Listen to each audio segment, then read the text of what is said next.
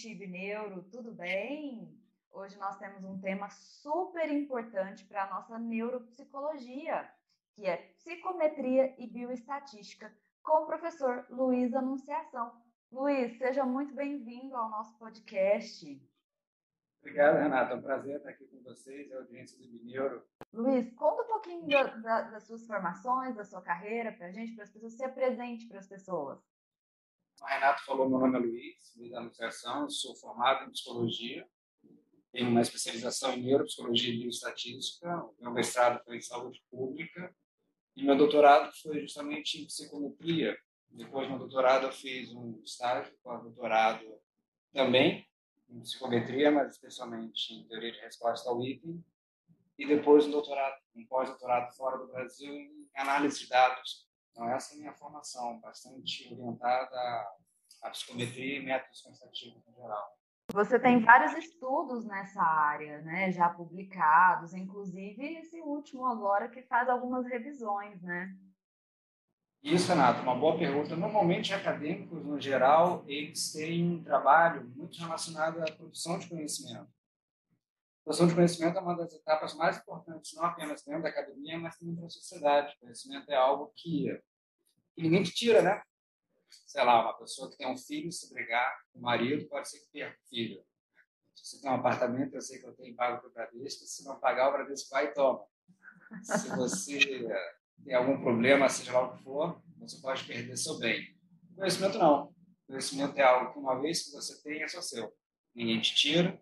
E isso, de certa maneira, te empodera, faz com que você modifique a sua maneira de ver o mundo, a sociedade, até mesmo você própria. E cada vez mais a gente está num mundo imerso de conhecimento. Seja um conhecimento em áreas de saúde, como que a gente faz em neuropsicologia, seja um conhecimento em áreas sociais, como se faz em diferentes áreas, seja um conhecimento em áreas de seguros, a gente sabe bem como cada vez mais como funciona, e uma parte importante que a academia tem é a produção de conhecimento, produção de conhecimento que possa não apenas amparar a sociedade, mas também oferecer às pessoas com maior capacidade de ser ah, um cidadão, uma cidadã no mundo que nós estamos. Então, a gente tem um conjunto de publicações que se quebram mais ou menos em dois ou três grandes aspectos. O primeiro aspecto, um aspecto muito orientado ao desenvolvimento de instrumentos psicológicos e neuropsicológicos. Então, nós temos aqui alguns alunos de mestrados e doutorados doutorado que trabalham comigo exatamente nesse tópico, que é o desenvolvimento de instrumentos psicológicos ou neuropsicológicos. Esse é o primeiro grande foco. O segundo grande foco é justamente um aspecto mais aplicado, em que nós temos um interesse enorme em verificar, a partir de modelos computacionais, como simular processamento cognitivo Parece isso uma coisa do outro mundo, mas isso é muito feito. Talvez um dos exemplos mais claros para a gente detectar isso são pessoas que portam Alzheimer, por exemplo. Por muito tempo achava-se que Alzheimer era apenas uma condição do envelhecimento. Então, quanto mais velha uma pessoa fosse, maior era o seu risco de vir a desenvolver Alzheimer. Isso não necessariamente está tá equivocado, mas isso está bastante falho, porque sabe-se hoje, e isso foi uma descoberta de estatística, especialmente por essa modelagem computacional, né, que mesmo pessoas mais velhas, ou seja, uma pessoa de seus 80, 90 anos, mas se essa pessoa tem uma escolaridade mais aumentada, ela está mais bem protegida, até mesmo quando comparado a uma pessoa um pouco mais nova, que não obstante ser mais nova, ela tem uma escolaridade muito incipiente, tem uma dificuldade de letramento. Então, se a gente falasse hoje que Alzheimer é uma condição exclusiva do envelhecimento, isso não necessariamente está certo. Essa é a segunda, o segundo grande foco que nós temos no nosso laboratório, né? é justamente a partir dessa interface entre instrumentação psicológica, neuropsicológica e modelos computacionais, tentar resolver alguns problemas da neurociência. E o nosso terceiro grande foco, justamente esse artigo que você, você mencionou, o artigo agora, de 2022, é tentar divulgar esse conhecimento a partir de estudos teóricos porque, de certa maneira, a ciência, especialmente a área que eu trabalho, estatística, é como aprender um novo idioma. Como aprender inglês, como aprender chinês. Eu era mais novo, um jornal muito conhecido e que ficou por muito pouco tempo, era o Esperanto, dizendo que essa é a língua mundial. Né? Aprender estatística, aprender ciência, como aprender um novo idioma. E se a gente não conseguir, nós da academia, transformar esse conhecimento em algo palatável, que seja de maior facilidade de gestão, as pessoas simplesmente não vão ter o maior benefício do conhecimento, né, que é se empoderar dele. Esse é o nosso terceiro grande foco nos nossos estudos, é conseguir transformar algo que é, por definição, bastante denso e árido em, um, em algo mais simples que as pessoas possam, de uma maneira mais fácil e simples entender. Esse é exatamente o nosso último estudo, né? um estudo que faz uma revisão sobre modelos psicométricos aplicados em neuropsicologia. É isso, muito obrigado pela pergunta. Uma coisa muito interessante, porque a neuropsicologia, especialmente a neuropsicologia brasileira, ela apresenta algumas barreiras. Não são necessariamente problemas, são barreiras ou eventuais dificuldades, porque quando a gente vê a palavra problema, parece que a gente não vai superar. Uma barreira, uma dificuldade, talvez ofereça para a gente possibilidade de lidar com. Que é o seguinte: no Brasil, neuropsicólogos, por via de regra, utilizam testes. No via de regra. Inclusive, a nossa formação no IBNeuro é uma formação que dá uma ênfase em muitos testes neuropsicológicos, especialmente numa etapa que a gente chama de treinamento em que o estudante, de fato, faz uma avaliação ou duas avaliações e tem uma supervisão semanal e essas avaliações necessariamente encontram com teste. Esse é o primeiro ponto. Espera-se que neuropsicólogos utilizem testes. O segundo ponto, que normalmente o neuropsicólogo não sabe, é que esses testes não foram, especialmente no Brasil, desenvolvidos necessariamente para avaliação neuropsicológica. Eu sempre eu desenvolvo. E quando a gente desenvolve um instrumento psicológico, quase sempre é para contextos mais específicos. Vou dar um exemplo.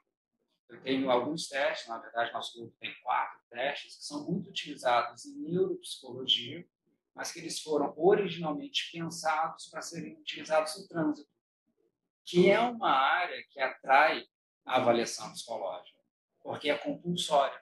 Qualquer pessoa que tenha legalmente uma habilitação para dirigir tem que fazer uma avaliação psicológica então, nós pensamos, nós desenhamos esse instrumento, os seus estímulos, a sua maneira de correção, muito mais para trânsito que para neurologia.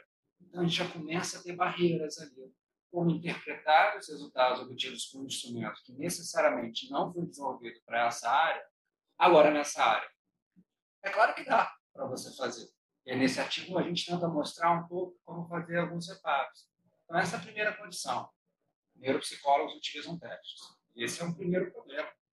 Esses testes não foram necessariamente desenvolvidos para essa área, especialmente no Brasil. E tem uma outra condição que é muito importante, que é o seguinte. Quando neuropsicólogos utilizam teste, esses testes quase sempre são dotados de estudos estatísticos e psicométricos, em que a pessoa aplica esse teste, tem uma correção, depois ela vai numa tabela, e nessa tabela quase sempre tem o que nós chamamos de indicadores estatísticos. Tem o resultado uma média, tem um desvio padrão, muitas vezes tem percentis. Isso não é estranho para ninguém que tem filho, sabe bem o que eu estou falando, porque o filho vai crescendo, o pai e a mãe vai olhando uma, um gráfico para verificar se a altura daquele filho está de acordo com a altura esperada. Então, todo mundo mais ou menos sabe do que, que eu estou falando. Né? São esses números associados a um processo de avaliação. No entanto, em neuropsicologia tem uma característica muito importante, que esses números são passos fundamentais, mas antecedem a classificação. Por exemplo, saber se uma pessoa tem um déficit cognitivo, saber se essa pessoa está com risco de apresentar um problema um pouco maior, ou se não, se essa pessoa está na média, se essa pessoa apresenta um resultado típico. Essas classificações, que são quase sempre textuais, dependem dos valores numéricos. E não existe uma convenção. Vou dar um exemplo claro. Se eu falar para você que eu tenho um teste, e nesse teste, depois de corrigir o meu percentil foi 30, pode ser que a classificação que eu tenha nesse teste seja média. No entanto, se eu fizer um outro teste, e nesse outro teste eu tiver um percentil também 30, são dois percentis exatamente iguais, pode ser que nesse outro sistema de teste psicológico tenha uma classificação chamada inferior. E para quem está do lado de fora, e até mesmo para quem está do lado de dentro da psicologia, isso gera um conflito. Uhum. Pode, mesmo percentil, reportar classificações que são de qualitativamente, qualitativamente distintas. Uma coisa média e outra coisa inferior. Uhum. Nesse nosso artigo, a gente ataca esse problema da maneira mais ah, pouco contraproducente. Uhum. Em ciência, que é oferecendo uma, uma convenção. Né? E convenção, ela, normalmente, uma convenção ela é feita como usar esses testes neuropsicológicos com uma tabela única. Né? Se isso é possível aí é uma coisa interessante, né? É, é, algo que normalmente a gente a gente discute intensamente neuropsicologia, especialmente neuropsicologia. Neuropsicologia, diferente muitas vezes de uma área mais acadêmica, onde eu estou, um profissional aplica o serviço. Ele é um prestador de serviços, ele atende pessoas, clientes, pacientes, e esses pacientes, eles vão querer saber os resultados. Né? E esses resultados, elas despertam, deflagram várias ações. Por exemplo, para você tutelar uma pessoa, quase sempre você faz uma avaliação neuropsicológica. Para você iniciar processos jurídicos, por exemplo, de especialmente vara da infância, da família, onde tem uma disputa em relação a quem vai ficar com a guarda do filho quando esse é menor, não é? Muitas vezes também psicólogos e neuropsicólogos são chamados para oferecer ali suas opiniões, seus pareceres, não é? Então, existem muitas situações sociais que o neuropsicólogo é chamado para aplicar os seus serviços, vai contar com a utilização de testes, e nesse sentido gera um pequeno desafio, que é conseguir, com convenções tão distintas, chegar a um resultado que faça sentido para o leitor. Então, a pessoa está do lado de fora, ele quer uma solução, ou pelo menos uma informação qualificada. É isso. Esse é, a, esse é o foco daquele artigo, é um dos artigos de aplicação. Interessantíssimo isso, né? E quando a gente fala de, de neuropsicologia, a gente também está falando da, da, desse, de avaliação desses resultados, né, Luiz? A gente tem que lembrar também que é preciso entender de estatística, né? Na verdade, não só neuropsicologia. Eu acho que a gente pode entender que o mundo, cada vez mais, é um mundo seguro, um mundo super conectado, mais rápido, mais saudável e também até mesmo mais gentil em relação ao tratamento entre as pessoas por conta da estatística. A estatística ela revolucionou a maneira pela qual a gente se comunica. Se nós pararmos para pensar, hoje nós estamos, mediante tecnologia, com um conjunto de algoritmos que estão fazendo essa missão de levar informação de um canto para outro. A nossa saúde há um tempo atrás nós vivemos muito pouco. É bem tradicional aquelas imagens de pessoas com 50 anos já sendo chamadas de vovós vovôs. Não é? Uhum. Nós tínhamos uma dificuldade muito grande, parece que no século XIX, ou seja, 1800 e pouquinho, as pessoas nasciam e morriam a no máximo 50 quilômetros das suas casas. Para você ter uma ideia, hoje eu estou mais ou menos uns 30 quilômetros da minha casa, que eu acho que estou bem longe de morrer ainda a gente nunca sabe. Então, de fato, a estatística ela revolucionou a maneira pela qual a gente faz ciência, interage na sociedade e até mesmo entende quem nós somos. Né? E quando a gente aplica isso, especialmente a psicologia e neuropsicologia, isso oferece o que a gente chama de ciência de resultados qualificados, que é um conjunto de resultados qualificados, né?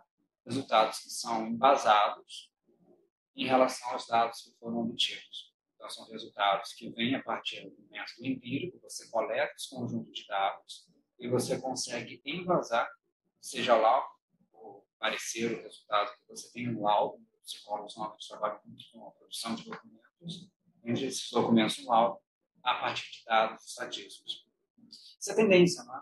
Isso é tendência, não apenas em neurologia, mas no mundo como um todo talvez seja uma das matérias mais importantes para a gente se, se, qualificar também enquanto pessoas na sociedade. Como eu falei, nós estamos num mundo imerso de conhecimento numérico, probabilístico e estatístico, em uma sociedade que cada vez mais se mostra frágil sua saúde mental. Uhum. É verdade. E, Luiz, então vamos começar a falar um pouco sobre a psicometria. O que é psicometria? Para quem, quem ainda não conhece um pouquinho, o que, que é? Psicometria é uma área, é uma área de interface entre psicologia e estatística. Eu acho que essa área ela tem dois grandes ou dois principais objetivos. O primeiro grande objetivo é estudar o fenômeno psicológico a partir de modelos probabilísticos. Fenômeno psicológico, todo mundo sabe intuitivamente. Atenção ao fenômeno psicológico, memória, inteligência, até mesmo as habilidades que elas são mais recentemente estudadas como criatividade, por exemplo, espiritualidade, são fenômenos psicológicos. Então, a psicometria é uma área que visa estudar o fenômeno psicológico a partir de modelos probabilísticos. E, nesse sentido, como é que eu consigo estudar o fenômeno psicológico por esse tipo, por esse tipo de modelos, desenvolvendo instrumentos psicológicos? Então, a psicometria ela tem dois grandes objetivos: estudar um fenômeno psicológico, mas para que isso possa ser feito dessa forma, tem que desenvolver testes psicológicos que permitam fazer essa aliança. Nesse sentido, como quase tudo, né, tem uma área mais teórica, que é a necessidade de um estudo, uma área mais aplicada, que é desenvolver instrumentos. E uma vez que a área mais aplicada é uma área que tem maior capilaridade social, pelo menos 80% a 90% do trabalho de um psicometrista é no desenvolvimento de instrumentos psicológicos e neuropsicológicos. Talvez um dos instrumentos mais utilizados por, e nosso grupo participou, por instrumentos neuropsicológicos no Brasil, sejam as escalas FAST. Cada qual fala de um jeito, tá bom? Que são os testes associados à inteligência, quando para criança, o PISC, cada qual fala de um jeito, não tem problema. Quando para adulto, faz. E tem uma bateria abreviada, que a gente chama, pelo menos aqui no Rio de Janeiro, de VASI. As pessoas chamam de WASI também. Uhum. Então, quando a gente pensa em um instrumento psicológico para concretizar isso, as escalas VEST elas são bons é, exemplos. Então, um neuropsicólogo, um neuropsicólogo com orientação em psicometria quase sempre vai trabalhar desenvolvendo esse tipo de tecnologia. Então, concretizando, psicometria é uma área. É uma área como muitas outras áreas da ciência, mas que tem como grande foco o estudo do fenômeno psicológico a partir da instrumentação, e nesse sentido desenvolve, cria, aperfeiçoa, define instrumentos psicológicos. E o desenvolvimento né, desses testes é uma área muito interessante, né, Luiz? Uma área de, de profundo conhecimento, assim, né? De, de testar, de, de fazer os estudos necessários. É uma área de engenharia, não é? É uma área de desenvolvimento de pesquisa e desenvolvimento, né? P&D, como a gente costuma falar. O que é um teste? Então, acho, que, acho que a gente tem que começar com as, as definições mais clássicas. O que é avaliar? avaliar nada mais é do que atribuir valor. E esse valor pode ser desde um valor numérico a um valor textual. Essa pessoa é bonita, essa pessoa é feia, essa pessoa é alta ou baixa, essa pessoa é legal ou não é legal. Então, avaliar nada mais é do que atribuir valor. E o que é testar? É permitir que esse valor, vindo de uma avaliação, seja um valor numérico, com algumas propriedades matemáticas. Então, avaliar nada mais é do que atribuir valor. E esse valor pode ter diferentes classes, uma das capacidades particulares da avaliação é por meio de testagem. Sempre que se avalia se testa? Não, definitivamente não. É possível fazer uma avaliação que não se conte com testes. Se isso é bom ou ruim, é outro assunto. Agora, quando a gente faz um teste, nós atribuímos um valor numérico a uma performance. O que é uma performance? É uma habilidade. Uma habilidade que todos nós temos. E que, por via de regra, essa habilidade pode estar rebaixada isso significa que, em comparação a outras pessoas, nós temos uma performance um pouco inferior. Pode estar típica, e estatisticamente chama isso de média, então, em comparação a outras pessoas, a nossa performance, ela se equipara, pequenas diferenças, ou ela pode estar superior. Então, em relação a outras pessoas, a nossa performance está um pouco aumentada. A gente pode ver isso pela nossa altura, que não necessariamente é uma performance, mas se comporta da mesma forma. Pessoas mais baixas tem pessoas que parecem com as outras pessoas, são mais típicas, e tem pessoas mais altas. Então, avaliar atribuir o valor, testar esse valor é numérico, que normalmente a gente testa em relação a uma determinada habilidade. Agora, aí começa um grande problema, né? Isso é no mundo ideal. Para que eu consiga, de fato, oferecer um resultado numérico sobre uma habilidade, eu tenho que ter um instrumento instrumental como um termômetro, que vai falar sobre a minha temperatura, um instrumental como uma balança, que vai falar sobre a minha massa, um instrumento que é muito curioso, que a gente vê muito em aeroportos, que são as pirutas, que vão falar sobre a direção dos ventos né, e eixos relacionados a isso. Então, instrumentos em psicologia são tecnologias. São tecnologias que permitem acessar uma determinada característica psicológica existem instrumentos que são muitíssimo utilizados quando a gente tem interesse em habilidades cognitivas. Por exemplo, testes de atenção, testes de memória, testes de inteligência. Quase sempre, quando a gente fala de habilidades cognitivas, nós estamos falando de uma classe de instrumentos em que ou a pessoa certa ou a pessoa é. Vou pegar aqui alguns exemplos para os alunos do Mineiro. Né? Testes de atenção, muito utilizado no Brasil, está chamado AC, um psicólogo chamado Suzy Cambraia. teste de memória que é muito utilizado no Brasil, que é justamente o nosso, que é o Memory, foi desenvolvido para avaliar a memória de conhecimento. Teste de inteligência muito utilizado no, Brasil, NISC, VAIS, Brasil, são instrumentos para avaliar inteligência de crianças, adultos e idosos. Então, quando a gente fala sobre habilidades cognitivas, nós estamos falando de uma classe particular de testes em que a pessoa, ou seja, o respondente, erra ou acerta. Quando a gente fala sobre habilidades não cognitivas, apesar de ser um termo estranho, é um termo muito utilizado na área, nós quase sempre estamos falando ou de características ou traços de personalidade ou de atitudes e motivações. Hum. Características ou traços de personalidade não tem certo e errado, né? Tem pessoas que são mais extrovertidas e pessoas que são menos extrovertidas, ou mais introvertidas. Tem pessoas que são mais organizadas e pessoas que são menos. Então, a personalidade, quando se avalia, também existe uma classe de instrumentos para avaliar, quase sempre se faz por escalas no inventário. Você para que até o mesmo nome muda, né? Sai de teste para escala inventário. É claro que muitas vezes a gente usa o mesmo termo para vários uhum. uh, objetos diferentes de uma maneira de se comunicar mais facilmente. E a mesma coisa atitudes, não é? Atitudes, elas, são, elas podem ser mais passageiras. Por exemplo, qual é a sua atitude em relação a fenômenos sociais como o aborto, a fenômenos sociais como a democracia, ou a condições empresariais como esse tipo de gestão que uma pessoa tem numa empresa, em um grupo de colaboradores. Então, quando a gente fala sobre instrumentos psicológicos, eles são fundamentais, porque eles vão oferecer resultados sobre uma determinada função psicológica e essa função psicológica ela pode ser uma, algo mais cognitivo, função de memória, algo mais relacionado à personalidade ou atitudes e motivações. E nós, na psicometria, nós criamos instrumentos que possam ah, amparar o usuário em relação a essas áreas. Como toda área de produção é uma área que se trabalha em coletivo. Eu estou aqui no laboratório é que eu tenho uma, duas, três, quatro, cinco páginas em que ficam cinco alunos. Além da minha vizinha, né? a gente produzindo esse tipo de, de recurso. É uma coisa muito legal. E quem trabalha nessa área, eu sempre tento recrutar alunos que possam trabalhar. É um trabalho que é muito dinâmico, é um trabalho que é absolutamente colaborativo.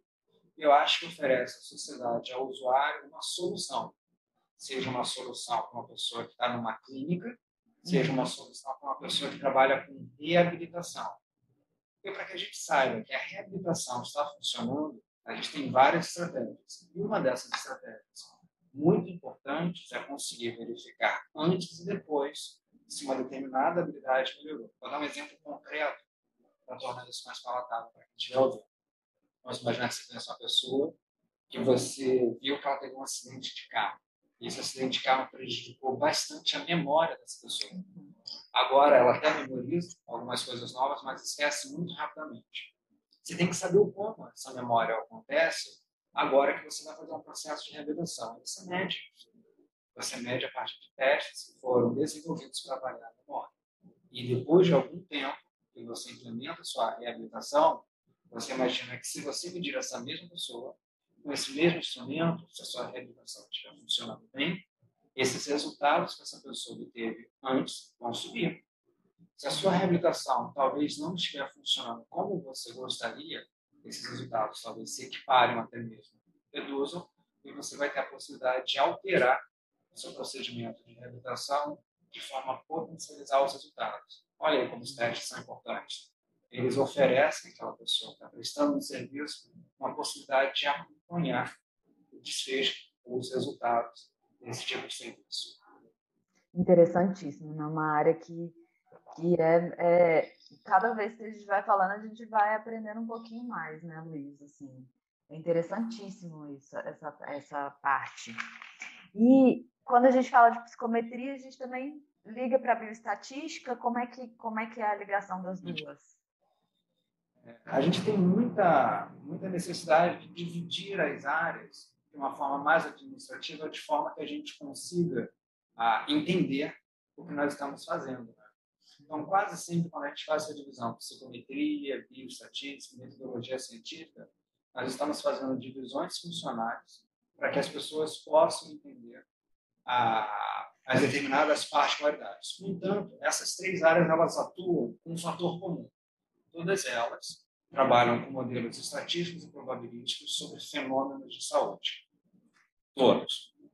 Nesse sentido, se nós pudéssemos pensar numa área guarda-chuva que acampa todas as outras, nós podemos falar de bioestatística, que é justamente a aplicação de modelos estatísticos a fenômenos biológicos de saúde. Então, bioestatística é um nome que nós damos para essa área da estatística, que tem como interesse desenvolver indicadores de saúde. Talvez a área mais conhecida da bioestatística é a área do mestrado, que é a epidemiologia.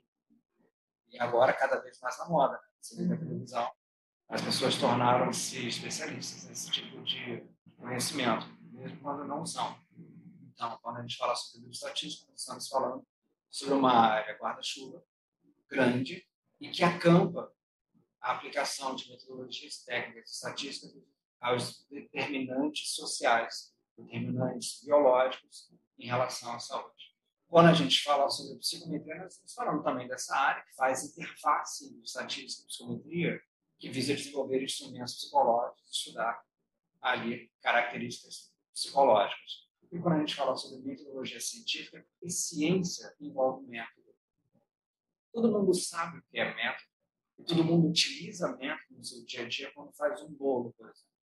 A gente sabe que não adianta colocar primeiro o chocolate, depois o açúcar, depois o leite, que não vai funcionar bem. Existe uma sequência esperada. Não adianta, depois que fizeram no bolo, na panela, não colocar no forno. Ou se eu colocar no forno, não aquecer a temperatura necessária. Todo mundo sabe o que é. No entanto, quando a gente pensa em relação à ciência, esse método funciona de uma maneira muito similar a fazer um bolo. E como é que isso funciona? Bom, eu faço ciência porque eu quero resolver um problema, ou mapear um fenômeno, entender algo com uma profundidade maior, então preciso saber o que, eu quero entender. Qual é, minha grande, qual é o meu grande objetivo acadêmico? Seja estudar memória, seja estudar seguros e apólices de carro. Então, o que, que eu quero estudar? São coisas totalmente diferentes, mas importantes. A segunda pergunta é: como é que eu vou estudar isso? Por exemplo, se eu for estudar memória, como é que eu vou estudar isso? Memória de criança, de adolescente, de adulto? Memória de pessoas com problema? Memória de uma pessoa que não tem esse problema? Será que memórias de homens e mulheres são memórias que realmente são diferentes? Será que pessoas mais velhas e pessoas mais novas apresentam capacidades distintas em relação a essa memória? Então, nesse sentido, depois que eu sei o que eu estudar, eu vou fazer um problema de pesquisa problema de pesquisa, ele começa nessa palavrinha mágica, né? qual, qual o efeito de tratamento, qual a diferença entre grupos, ou como se comporta uma determinada habilidade. E depois disso, a gente vai coletar os dados e fazer essa análise de dados. Então, quando a gente para para pensar, é? é como se nós tivéssemos um grande shopping.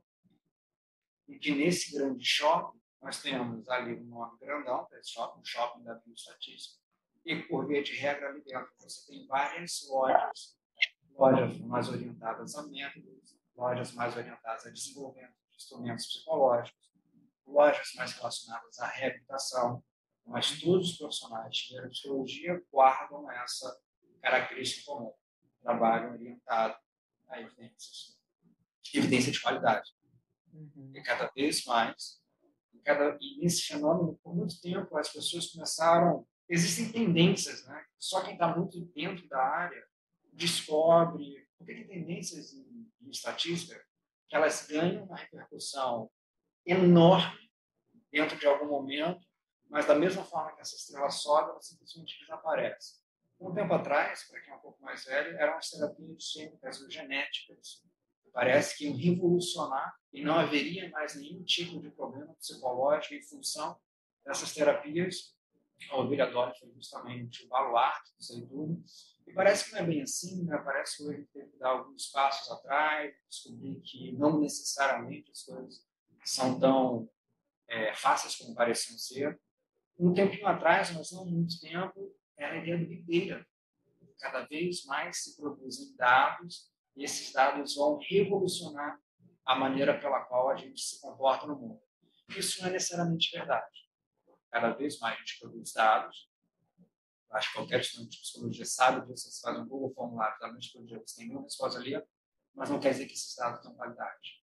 E não necessariamente revolucionaram a maneira pela qual a gente se comporta no mundo, porque justamente quando a gente tem dados de baixa qualidade, isso não significa que a gente vai se amparar. E talvez o último ponto que fica importante mencionar é que, especialmente, a pessoa que trabalha com neuropsicologia, quase sempre trabalha uma prática baseada em evidências e essas evidências devem ser evidências de qualidade.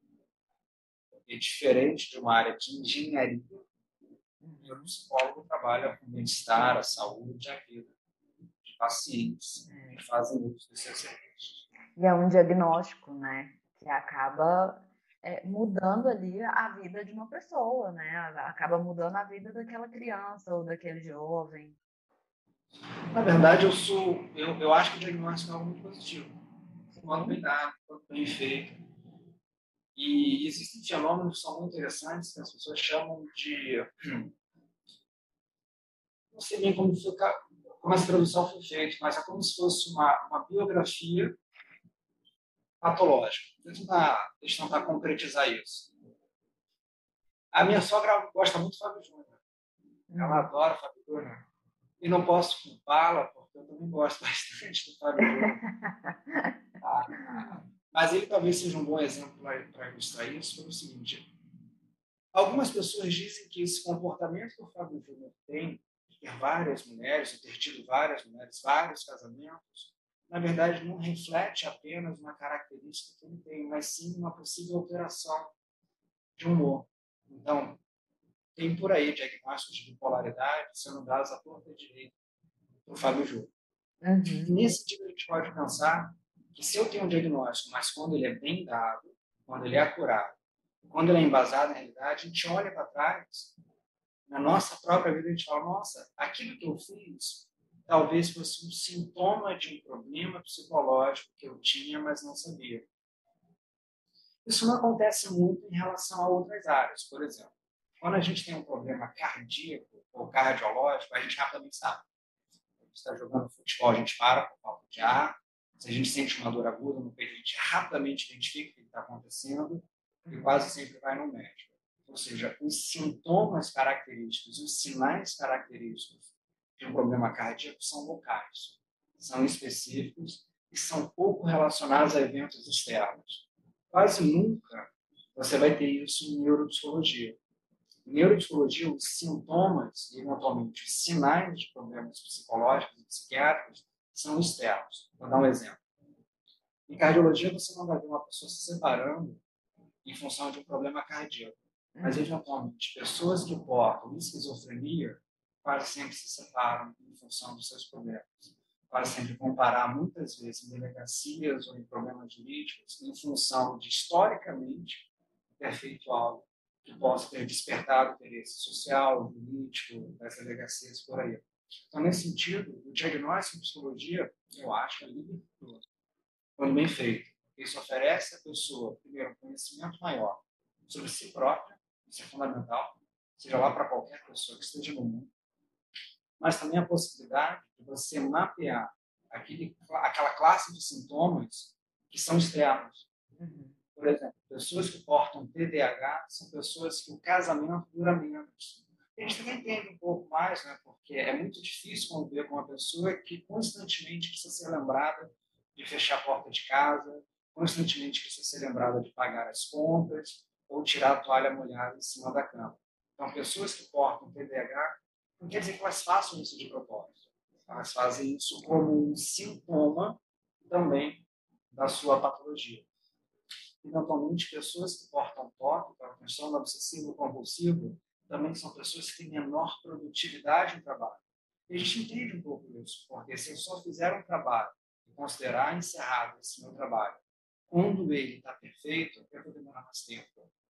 Muitas vezes, o que eu considero como perfeito vai mudando no decorrer do tempo o meu perfeito de ontem, cada vez vai ficando mais perfeito para hoje ou para amanhã. Então, essas pessoas, quando têm esse tipo de atividade, esse tipo de transtorno mental, elas prejudicam imensamente em relação aos seus fazeres sociais. Todo mundo sabe né, como é difícil conviver com uma pessoa com uma, uma condição psiquiátrica ou psicológica. E talvez o mais difícil disso é que, novamente, fazendo essa, esse link, essa ponte entre, por exemplo, cardiologia e neuropsicologia, é que ninguém no mundo vai falar que uma patologia cardíaca não existe. É. Você tem ponto, uma pessoa ou outra que é mesoportânea, sei lá, um cara desse isolado, uma pequena, uma pequena tribo. Agora, na nossa área, infelizmente, ainda tem que ter uma escolarização alta, uma educação social, um conhecimento difundido entre as pessoas, para que elas possam entender que, de fato, são transtornos, e esses transtornos existem, se comportam, prejudicam a vida daquela pessoa e, indiretamente, a sociedade como um todo. Porque, pare e pensa, uma pessoa que tem um problema cardíaco, raramente vai ter um comportamento agressivo com uma outra pessoa. Uma pessoa que tem um transtorno explosivo intermitente, vai, esse comportamento agressivo pode se dirigir a um motorista de ônibus que não parou no sinal, por exemplo, a pessoa explode. Ou uma pessoa que deu uma resposta um pouco atravessada e essa pessoa novamente vermelho na frente, explode. Agora, como é que a gente sabe disso tudo?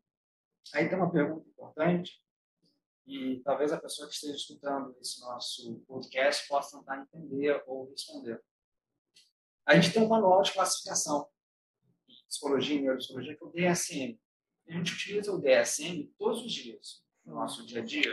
Não me incluo porque eu não sou um clínico, mas a gente utiliza esse, esse guia todos os dias. O DSM tem três letrinhas, DSM. A letra S, o que você acha que significa, Renato? SM. Saúde. É, quase sempre, né? A gente pensa, especialmente porque nós estamos numa cultura brasileira, de falar, bom, SM, eu induzo, né? SM. Uhum. Ah, deve ser saúde mental. Bom, na verdade, não.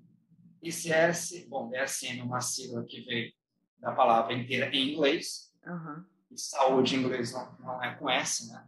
É, é statistics. Então, na verdade, é um manual diagnóstico estatístico de transtornos mentais. Essa palavra é muito importante. Agora a gente modifica a maneira pela qual a gente tem de DSM. Agora, quando a gente está lendo o DSM, vê assim, significativo, opa, esse significativo não quer dizer nada além um valor significativo no resultado de um teste estatístico. Ou a média, opa, agora esse negócio começa a fazer sentido. Então, neuropsicólogos, mesmo que não entendam de estatística, utilizam todos os dias nos seus trabalhos clínicos, nos seus trabalhos de reabilitação, ou eventualmente em trabalhos de docência, que é o que a gente faz também no vídeo. Legal, né? Muito interessante, interessantíssimo. Luiz, a gente poderia ficar aqui uma hora falando sobre isso, né? Porque é, além de, de, ser um tema, né, que, que é interessante, mas é um tema que pouca gente conhece, mas você traz de uma forma muito simplificada, que a pessoa consegue entender, mesmo quem nunca leu nada, né? E interessante também, para a gente finalizar aqui, você trazer dicas de, de, livros ou de estudos que as pessoas podem começar a ler para poder começar a entender melhor desse tema, né? Da metodologia científica, da bioestatística. Então, vamos quebrar em três grandes livros que eu acho que as pessoas têm que ler. Quando, não, não uma ordem, né? A pessoa talvez ela se beneficie muito da leitura. Primeiro que leitura sempre é muito positiva. Pouca gente percebe isso, mas todas as grandes ideias que uma pessoa teve em determinado momento raramente vieram do céu. Essa pessoa leu antes e foi fazendo conexões quase que gestálticas para que aquela ideia pudesse surgir. Em outras palavras, quem lê está na frente, está na vantagem. Quando eu falo ler, é leitura mesmo do dia a dia. Claro, existem livros bons e livros que não são assim tão bons. Mas, por exemplo, se uma pessoa quiser ler Thomas Mann, está na frente. Se uma pessoa quiser ler Goethe, está na frente. Se uma pessoa quiser ler a literatura de Machado de Assis, essa pessoa definitivamente está na frente como pessoa, como cidadã, e até mesmo ela já sabe da onde essas grandes inspirações vieram. No entanto, existem livros técnicos, que são livros muito associados à nossa área. Primeiro, se você tiver interesse em ler livros sobre bioestatística, fazer aqui uma propaganda, recomendo que você compre o meu livro. Se chama Conceitos e Análises Estatísticas com R e com IASP, o JASP.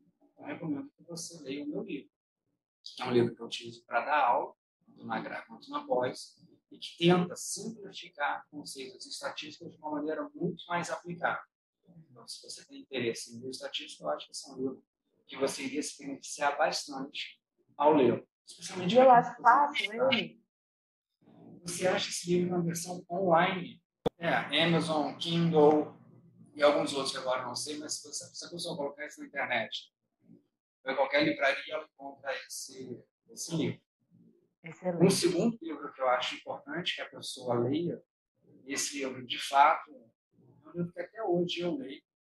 Eu acho que ele é fundamental para que a gente entenda. São livros de psicopatologia. Eu recomendo muito um livro chamado Manual de Psicopatologia, de um professor que, inclusive, é amigo meu, chamado Eli Cheniot. Então, Eli é L-L-I-E, Cheniot em francês, então C-H-E-N-I-A-U-X. Escreve Cheniaux, né? A gente fala Cheniot. O terceiro livro, Sem Sombra de Dúvidas, tá? é um livro do DSM. Uhum. DSM é um livro sobre inteiro. Por que, que eu falo isso, Renato? Só para encerrar. Eu acho que a neuropsicologia ela conjuga como um grande rio que vem de vários rios um pouquinho menores se faz robusto, né? como Amazonas. Eu acho que os grandes rios que fazem com que a neuropsicologia seja uma área importante e robusta, primeiro é um rio de problemas psicológicos, psicopatologia. Sem sombra de dúvidas, psicopatologia é uma, da, uma das áreas que o meu psicólogo precisa entender. Nesse sentido, esse livro vai ajudar muito na aula de psicopatologia teoria. Agora, se existe uma determinada disfunção, no caso, as psicopatologias são disfunções, é porque originalmente uma função foi prejudicada. Então, se existe um problema de atenção, é porque existe uma atenção que não tem um problema. Se existe um problema de memória, é porque existe uma memória que não tem problema. Então, quando a gente para para pensar, a disfunção é uma variação da função. E como é que a gente descobre as funções as disfunções? Eu acho que desce, né? E, finalmente, né, em neuropsicologia, da mesma forma que em todas as áreas da saúde, a gente sabe que isso é verdade, a gente nunca tem 100% de certeza. A gente pode ter 99% de certeza. 100% de certeza é algo que em ciência a gente não tem. A gente precisa, então, ter a grande terceira área, que é a probabilidade estatística. Então, você tem uma área, que é a área da psicopatologia, disfunção. Você tem uma área que é da função. E, finalmente, você tem conjunto de elementos de probabilidade que dão para a gente uma incerteza. E essa incerteza, ela é esperada, não necessariamente desejada, mas faz parte na nossa vida enquanto seres adultos, conscientes e sabem das nossas limitações e querem dar passos que possam ser pequenos, desde que sejam sólidos. Né? Foi um prazer falar com você, né? Eu que agradeço a disponibilidade. Foi, nossa, foi muito bom, foi muito bom mesmo. Eu, eu que tenho um pouco de dificuldade nesse tema, assim, eu, nunca fui uma boa aluna de matemática e tudo mais, e, e assim, eu consegui entender e consegui entrar bastante no tema. Então, eu acredito que quem ouviu e quem está com a gente até agora também gostou bastante e se interessou. Luiz, muito obrigada, viu, pela, pela sua disponibilidade. E a gente aguarda a sua aula aí, né? Que agora, dia 14 e dia 15, né, no IPNeuro. 14 e 15, né? De janeiro agora, já está chegando. É, olha, antes até mesmo que imaginava. Ah, muito obrigada. Para você também. Tchau, tchau, Renata. Um abraço, tchau.